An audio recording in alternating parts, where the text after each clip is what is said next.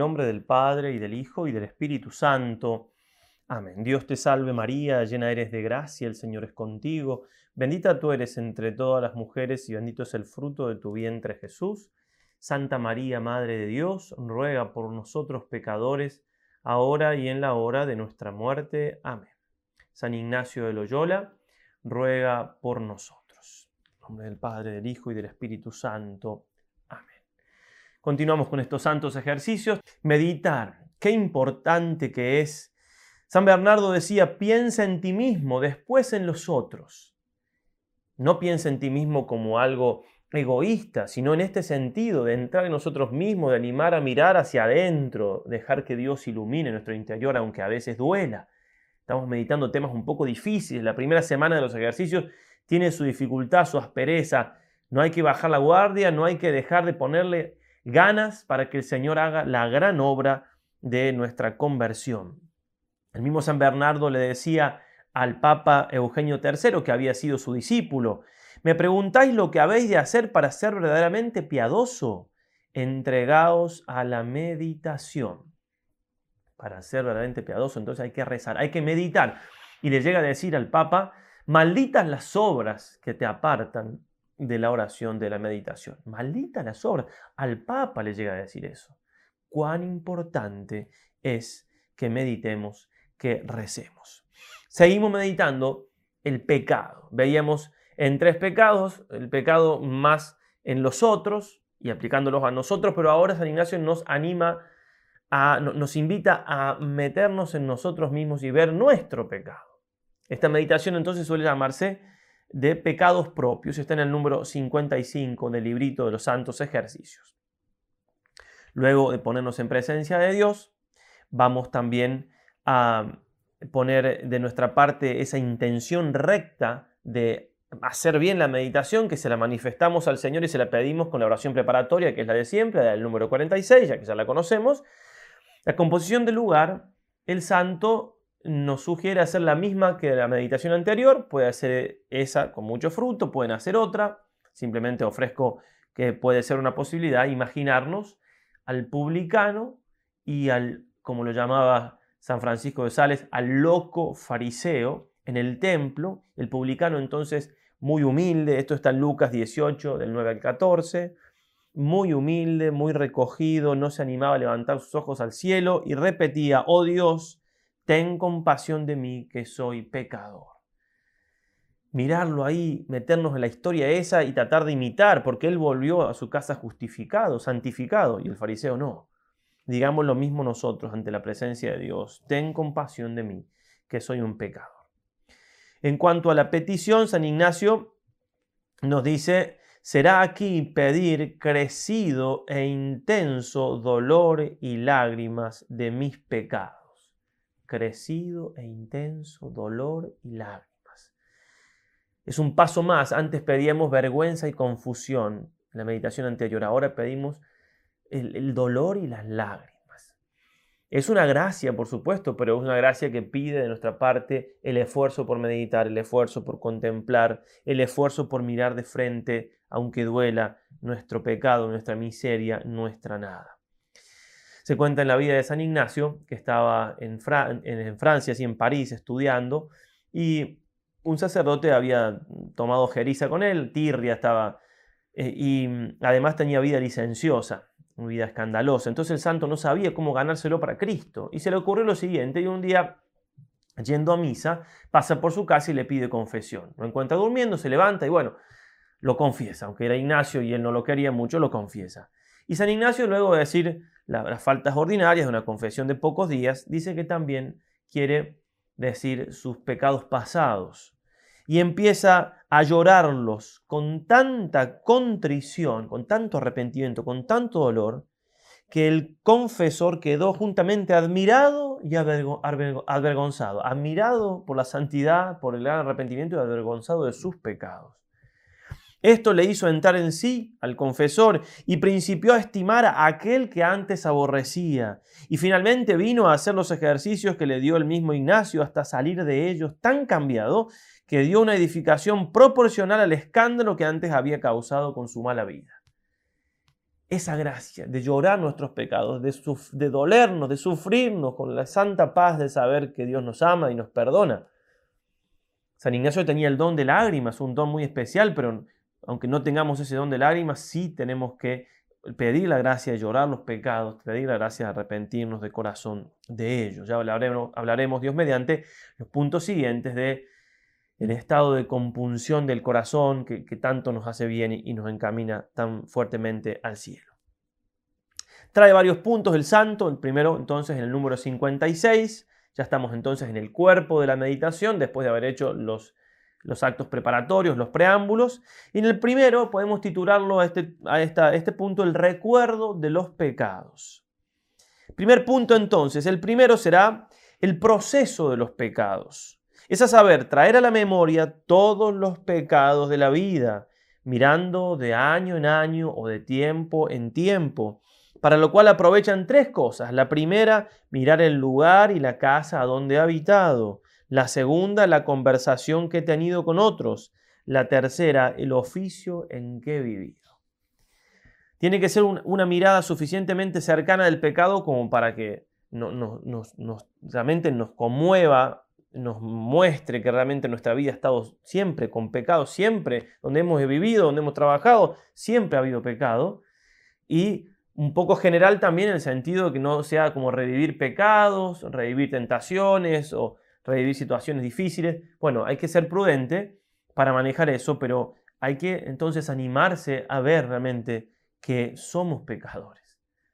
Tenemos que que sacarnos la máscara de, que, nos hemos puesto con nuestro amor propio y reconocer que somos pecadores.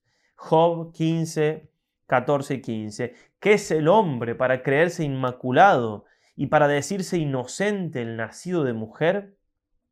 Sus mismos santos por los ángeles, ninguno es inmutable, ni, y ni los cielos están limpios a sus ojos. No podemos evitar eh, tener la conciencia clara de que somos pecadores si queremos ser santos. No hay forma. Podemos pensarlo el pecado de muchas maneras. Otra que nos puede ayudar también en nuestro pecado es ver eh, realmente que es una ofensa a Cristo. Ya lo vamos a ir profundizando esto. Bueno, lo que ustedes quieran, pero somos pecadores. Los santos se han sabido pecadores y grandes pecadores. Santa Teresita del Niño Jesús decía que era más pecadora que María Magdalena, simplemente que la misericordia de Dios le había salvado del pecado. En vez de dejarla caer y sacarla del pozo, había impedido que caiga. San Francisco de Javier había hablado de mis infinitésimos pecados. San Juan de Ávila, cuando estaba por morir, el confesor, porque él había tenido una vida inmaculada siempre, y el confesor lo trataba como un santo, que de hecho era, le dice, no, no me trates así, trátame como el peor pecador, como un condenado a muerte por mis pecados. Y no eran que dudaban de la misericordia, y no eran que, eran escrupulosos, era que veían las cosas como son, que nosotros no las vemos como son. No vemos el pecado como es, y a eso vamos ahora, en esto estamos trabajando. Dice San Pablo 1 Timoteo 1:15, Cristo Jesús vino al mundo para salvar a los pecadores, entre los cuales yo soy el primero.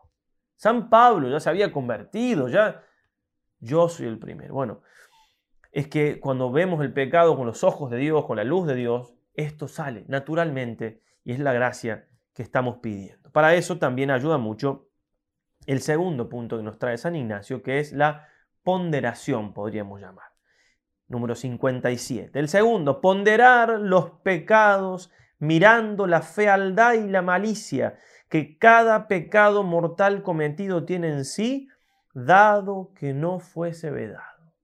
Ponderar, ¿sí? de pondus, latín, que significa peso, sopesar.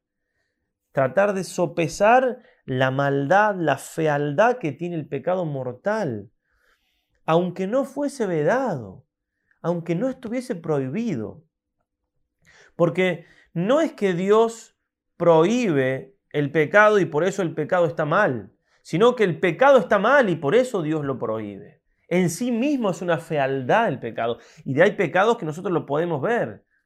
Eh, probablemente nosotros no, tendríamos tentaciones de, asesinar a alguien, ¿verdad? Bueno, pero hay otros pecados que son los que cometemos, que son los que nos confesamos, que no lo vemos así de terrible. Y tienen la misma fealdad si son graves, ¿sí? Entonces tratar de ver con esos ojos y pedirle al Señor la gracia de ver así la fealdad del pecado, lo que es ofender a Dios, lo que es crucificar a Cristo. Va a decir San Pablo en la carta a los Hebreos 6, del 4 al 6, dice, es imposible que quienes una vez fueron iluminados y gustaron también el don celestial y llegaron a, recibir el Espíritu Santo y saborearon la palabra divina, etc., y no obstante cayeron, vuelvan a la conversión. Está hablando de, la seriedad del pecado y también de quien peca contra el Espíritu Santo. ¿sí? Quien peca contra la luz, quien peca contra la fe, quien pierde la fe, después no se puede arrepentir porque no tiene fe, no puede pedir perdón. ¿sí? De eso está hablando. Pero voy a esto. Ya que dice, para su propio daño crucifican de nuevo al Hijo de Dios y lo exponen a pública infamia. Eso es el pecado. Hay una relación de nuestro pecado con la cruz del Señor. Se le apareció al Beato Alano nuestro Señor Jesucristo le dijo, ¿por qué me crucificas? ¿Y por qué le dice el Beato? Porque tienes la sabiduría, la ciencia y los dones para predicar el rosario de mi madre y salvar del, infierno a muchas almas y no lo haces. Y eso me crucifica. Imagínense cómo se dedicó a eso el Beato toda su vida. No es fácil entender esto, no es fácil mirarnos a nosotros mismos. Necesitamos, como decía San Juan Pablo II, el espíritu de la verdad que nos convence en lo referente al pecado, citando la carta, el Evangelio de San Juan. Y dice el Papa, ese espíritu, el Espíritu Santo, sabe reconocer el mal en uno mismo, que a menudo cuesta mucho. Nos cuesta reconocer el mal. Nos vemos demasiado buenos, demasiado inmaculados. Animarnos entonces a mirarnos con otros ojos, con los ojos del Espíritu Santo, con los ojos de la luz, con los ojos de Dios, aunque duela somos pecadores y grandes pecadores. Y tenemos que incluso ser capaz de ver esto. Un santo, nosotros vemos a un santo y lo admiramos, ¿verdad? Y, realmente sabemos que un santo está lejos de lo que somos nosotros. Ahora, si uno podría entrar en el interior de un santo, lo que ese santo piensa de sí mismo es mucho más humilde de lo que nosotros, de lo que yo en este caso pienso de mí mismo. Yo pienso de mí que soy más bueno de lo que el santo pensaba de sí mismo. Aunque uno pueda decir, sí, soy un pecador, etcétera, no importa, porque no tenemos la santidad, la luz de Dios que nos hace ver el pecado como es y, nos hace ver a Dios también como es. San Ignacio, después de varios años de conversión y de andar por, distintos lugares estudiando y preparándose para su futuro, decide volver a Loyola. ¿Para qué? Va a decir el padre Polanco, porque dice, en donde había sido hasta para muchos piedra de escándalo, quería dar alguna edificación, ¿eh? quería reparar el escándalo que había dado. Y fue a vivir al hospital y pedía limosna y cuidaba, a los enfermos y, predicaba. Entonces la familia, una familia eh, pudiente, quería llevarlo a vivir a, su castillo, eh, darles los bienes, y él no. Entonces le dice al hermano que no había venido él a pedirle casa a Loyola, ni a andar en palacios, sino a sembrar la palabra de Dios y a dar a entender a las gentes cuán enorme cosa es el pecado mortal. Eso fue a decirles, es enorme cosa el pecado mortal. Realmente de eso tenemos que convencernos y esa es la gracia que tenemos que pedir una y otra vez. El tercer punto, el santo nos pide que consideremos nuestra pequeñez. Dice así, mirar quién soy yo disminuyéndome por ejemplos. Primero, cuánto soy yo en comparación de todos los hombres. Segundo, qué cosas son los hombres en comparación de todos los ángeles y santos del paraíso. Tercero, mirar qué cosa es todo lo creado en comparación de Dios. Pues yo solo, ¿qué puedo ser? Mirar toda mi corrupción y fealdad corpórea, mirarme como una llaga y absceso de donde han salido tantos pecados y tantas maldades y ponzoñas tan feísimas. ¿Qué somos? Vamos a poner abajo un, un PDF, un pequeño archivo con algunas imágenes tratando de hacernos entender desde el punto de vista científico lo pequeño que somos, o sea, lo que es la Tierra en el medio del universo, ¿Qué somos nosotros ahí perdidos? ¿Qué somos nosotros ante, entre 6 mil millones de hombres? ¿Qué somos nosotros comparado con todos los ángeles? ¿Qué somos? ¿Qué nos creemos? ¿El centro de la humanidad? ¿Qué somos? San Pablo va a decir, porque el que se cree ser algo, no siendo nada, a sí mismo se engaña. Somos nada, como le dijo Santa Catalina el Señor, y el Señor respondió, nada más pecado. Si pudiéramos vernos así. San Francisco de Asís Dice, la santidad no es un cumplimiento de sí mismo, ni una plenitud que se da. Es en primer lugar un vacío que se descubre y que se acepta y que Dios viene a llenar en la medida en que uno se abre a su plenitud.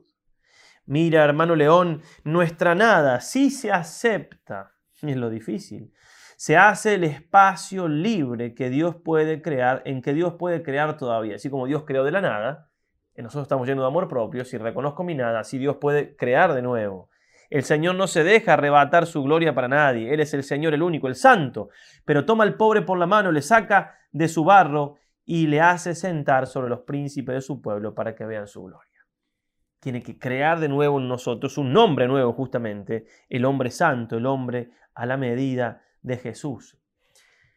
¿Qué somos entonces? Tratar de, de, pedir esa gracia. También uno puede ir pidiendo en el medio de la meditación, ver nuestra pequeñez, nuestra nada, nuestra miseria ver qué poco somos.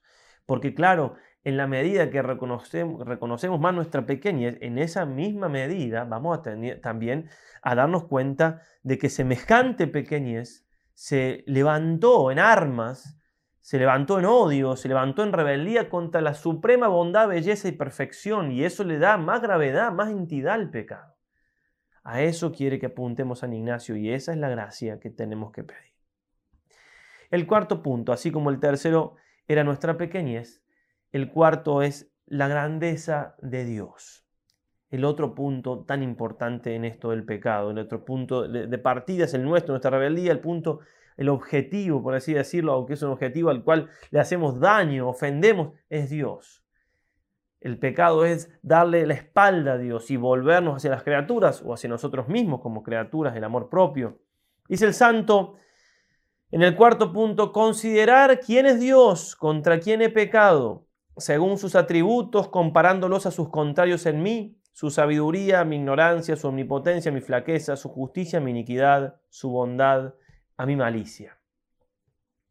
Esto es algo que aparece en, en, muchos santos, no solamente la grandeza de Dios, sino también esta comparación, esta comparación entre la grandeza de Dios y mi pequeñez. Voy a leer un par de, citas de algunos santos, pero tratemos de hacerlo. ¿Cómo hago para, para considerar cuán grande es Dios? Bueno, me voy a mi pequeñez y hay un contraste, como quien pone ¿sí? lo blanco sobre lo negro para que se vea más nítido. Y después, otra vez, si yo me voy a Dios, a sus perfecciones, me ayuda a ver mi pequeñez. Todas las naciones son como nada ante Él, como nada y vacío. Isaías 40, 17. Todo es como nada y Él es todo. San Alonso Rodríguez escribía, una consideración y muy alta y divina para que el alma por ella sumamente se conozca y humille y se vuelva a la nada, y humilde, perdón, se vuelva a la nada, es esta, la consideración de los atributos y perfecciones divinas por las cuales suele Dios dar al alma una grande luz, porque de verdad se conozca y se humille. Deshaciéndose por ellos hasta venir a, la nada, sacando por la consideración del ser infinito de Dios mi nada, y por la bondad infinita de Dios saque el alma su incomprensible maldad, y por su infinita sabiduría saque el alma su grande ignorancia, y por el infinito poder de Dios saque su gran flaqueza, y por su infinita hermosura saque su gran fealdad, y por su infinita riqueza saque su gran pobreza y miseria, y por su justicia saque el alma su iniquidad, viéndose, viniéndose a deshacer el alma por este camino, conociendo que Dios es el que es, y ella la que no es. Muy parecido también dice Santa Teresa de Ávila. La humildad siempre labra como la abeja en la colmena la miel, que sin esto todo va perdido. Mas consideramos que la abeja no deja de salir a volar para traer flores. Así el alma en el propio conocimiento. Créame y vuele algunas veces a considerar la grandeza y majestad de su Dios. Así hallará su bajeza menos que en sí misma. A mi parecer jamás nos acabamos de conocer si no procuramos conocer a Dios. Mirando su grandeza, acudamos a nuestra bajeza, y mirando su limpieza, veremos nuestra suciedad. Considerando su humildad, veremos cuán lejos estamos de ser humildes. Y así podríamos seguir y seguir con estas citas de santos que han vivido esta dualidad, si se quiere, de ir a Dios y volver a nosotros para encontrar ese contraste. Y en lo que estamos tratando de hacer es para admirarnos una y otra vez de nuestros pecados, de esta nada misma que somos nosotros, que nos rebelamos y nos alzamos contra la suma perfección, la suma bondad, el sumo poder, contra nuestro Padre. San Juan de Ávila nos va a enseñar el primer paso que el alma ha de dar allegándose a Dios, ha de ser la penitencia de sus pecados primeros días del ejercicio es justamente eso. Por eso lo primero que tiene que hacer el alma. Y para que ésta sea bien hecha, aprovecha mucho desocuparse de todos los negocios y de toda conversación y entender con cuidado en traer a la memoria todos los pecados de toda su vida, sirviéndose para ello de algún confesionario.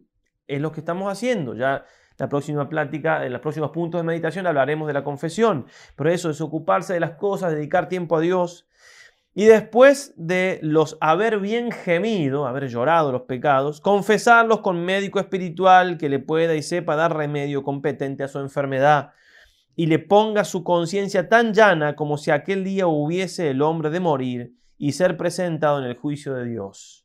Y en este negocio puede gastar un mes o dos deshaciendo con amargos gemidos lo que pecó con malos placeres.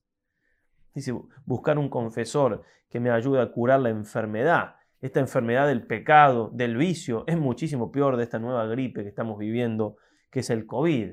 Y todo el mundo totalmente eh, exacerbado, ¿sí? Con, los medios de comunicación de por medio, por supuesto, por, esta nueva gripe, que sí, se ha llevado a algunas personas y todo, y han muerto, etc. Pero del pecado, que es la enfermedad más grave que tenemos, que es lo más terrible, a eso tenemos que apuntar nosotros, a ver las cosas más con los ojos de Dios que con los ojos puramente humanos sin fe. El quinto punto es la admiración. Dice el santo, el número 60, exclamación admirativa con crecido afecto, discurriendo por todas las criaturas, cómo me han dejado en vida y conservado en ella. Los ángeles, como sean cuchillo de la justicia divina, cómo me han sufrido y guardado y rogado por mí los santos cómo han sido en interceder y rogar por mí, y los cielos, sol, luna, estrellas y elementos, frutos, aves, peces y animales, y la tierra cómo no se ha abierto para sorberme, criando nuevos infiernos para siempre penar en ellos. Si no llegamos a esto, hay que pedirlo una y otra vez. Si nos parece que es exagerado, es que estamos más lejos aún todavía de ver lo que es el pecado de ver la tragedia del pecado y cómo somos culpables de esa tragedia por haberlo cometido. San Ignacio, cuando estaba en su proceso de conversión, pensaba irse a Jerusalén a vivir un tiempo allí, de hecho después fue y al volver estaba dudando si entrar en, la cartuja de Sevilla. Los cartujos son monjes que viven vida de mucha penitencia, mucho, dice, y decía él, llegar ahí sin que se sepa quién soy, sin que nadie sepa que soy de una familia tal, olvidado de todos, y dedicarme a hacer penitencia y sufrir. Pero decía, mm, como él se veía que era un pecador, y, y temiendo que no pudiese ejercitar el odio que contra sí tenía concebido, le parecía que la cartuja no era el lugar, que tenía que quedarse en el mundo porque ahí iba a tener más libertad de, hacer más penitencias, porque la cartuja se puede hasta donde el superior permite. Cuando él estuviera en el mundo podría hacer toda la penitencia que quería, pero que por el odio que contra sí tenía concebido. Como dice, si me tengo que amar a mí mismo, ¿y cómo el Señor dice que el que aborrece su vida en, esta, en este mundo la guardará para la vida eterna? Sí, tenemos que amarnos, amarnos para buscar la salvación, para amar a Dios, para valorar lo que Dios nos ha regalado. Pero ese amor no quita, sino todo lo contrario, que reconozcamos cuán pecadores somos y al pecado que hay en nosotros tenemos que, que rechazarlo, que odiarlo, que aborrecerlo, aborrecer en nosotros lo aborrecible, hace falta eso. No es ese, ese odio que, que, dice el santo que tenemos que tener hacia nosotros, no es un odio que me voy a dejar morir, me voy a suicidar, no es todo lo contrario, voy a odiar lo que en mí está mal, lo desordenado, el pecado. Para que Dios entonces haga su tarea de curarnos de eso, de salvarnos de eso, de elevarnos, de santificarnos va a decir Santa Faustina Kowalska, ¿no? va a escribirlo en su diario en febrero del 37. Recordemos, la santa a la que se le apareció el Señor en su advocación de la divina misericordia. En un abrir y cerrar de ojos, el Señor me mostró los pecados del mundo y que hoy se cometen, y me desvanecí de espanto. A pesar de conocer el abismo de la impenetrable misericordia, quedé sorprendida de que Dios permitiera la existencia del mundo, de que Dios permitiera que el mundo exista con tantos pecados. Entonces me hizo comprender que son los elegidos quienes inclinan la balanza del otro lado. Ojalá que nosotros, por una buena conversión, una buena confesión, nos pongamos del lado de la balanza, justamente reconociendo nuestros pecados y confesándolos de la balanza, de, parte de, de los elegidos, o sea, encaminándonos hacia el cielo. Una y otra vez supliquemos la gracia de Dios. Puede ser fuerte y puede costar bastante y doler ponernos ante, esta realidad de nuestro pecado, pero tenemos que saber que, son, que es de muchísimo fruto, que nos hace muchísimo bien, que depende la santidad justamente de eso. San Alberto Hurtado, hablando de algo que puede entroncarse aquí, no está hablando él exactamente del pecado, pero se puede se puede hablar exactamente en este lugar. Dice, de esta pérdida de sí mismo, porque acá cuando nosotros reconocemos lo que somos nos perdemos. Yo creía que era una cosa y soy otra. Pierdo algo de mí. No se ve, dice, por un instante más que el horror casi infinito. Se duda ante el vacío horrible que se va a producir, pero no se imagina la plenitud que le debe seguir si se acepta, si se abandona, si se da el paso. Es muy duro aceptar nuestra nada, nuestra pequeñez, nuestra miseria tenemos un concepto muy elevado. Dejar ese concepto de lo que nosotros somos es muy duro. Y si nos pensamos que no, tenemos ese concepto, fijémonos cómo nos enojamos cuando alguien nos dice algo. ¿Por qué nos enojamos? ¿Por qué despotricamos? Y porque me creo que soy más, me creo que puedo, me creo que, que, es, injusto. Bueno, entonces, animarse, pedir a Dios la gracia y tragar ese trago amargo, decir, esto soy, esto. Es un trago muy amargo, pero que ah, da muchísimo fruto. No hay santidad sin ese trago amargo. No hay santidad sin ese reconocimiento del pecado. No hay santidad sin esa humildad, sin esa humillación que produce ese reconocimiento. Suplicarla al Señor, aunque nos duela el corazón, aunque suplicarla con mucha fuerza. Por último, nos dice el santo, el coloquio, acabar con un coloquio de misericordia, razonando y dando gracias a Dios nuestro Señor, porque me ha dado vida hasta ahora proponiendo enmienda con su gracia para adelante. Con esto un Padre nuestro, de misericordia, dándole gracias a Dios porque estoy vivo, porque tengo tiempo todavía de convertirme, porque Dios me da todo este tiempo de gracia de que son los ejercicios, para que yo realmente me convierta, para que realmente vuelva a Él darle gracias al Señor, coloquios de misericordia, estamos siempre en planos de reconocer nuestro pecado con todo lo terrible que tienen, pero junto con eso, ver la misericordia de Dios que nos perdona, que nos busca, que nos ama. Siempre detrás de, ese, de esa consideración, y créanme que mientras más pecadores somos, como ya lo vamos a ver, mientras más pecadores nos reconocemos, más todavía vamos a reconocer la misericordia del Señor. Para esto nos puede ayudar muchísimo, como siempre decimos, invocar a María Santísima, la Madre de Misericordia. Pedirle a ella la gracia de que nos dé esa luz de lo alto, de que nos dé ese dolor del corazón, aunque cueste, pero que nos, como madre nos ayude a ver nuestras heridas, como una madre que a un niño que tiene alguna lastimadura que todavía no se la vio porque se acaba de lastimar, de a poquito se la va a descubrir, le va a ayudar para que no, no le duela tanto, es decir, va a ser madre de verdad. Entonces, si pudiéramos ver nuestro, nuestro pecado, nos haría tanto daño así de golpe que María sea la que nos... ¿sí? Hay, almas que han visto un, alma en pecado venial y se han querido sacar, no, no han podido soportar. Por eso que María nos muestre con toda la crudeza, pero como sabe hacer una madre, cuán pecadores somos y que con eso nos dé la gracia del arrepentimiento, del dolor y de la confianza en la misericordia del Señor. Ave María Purísima, sin pecado concebida.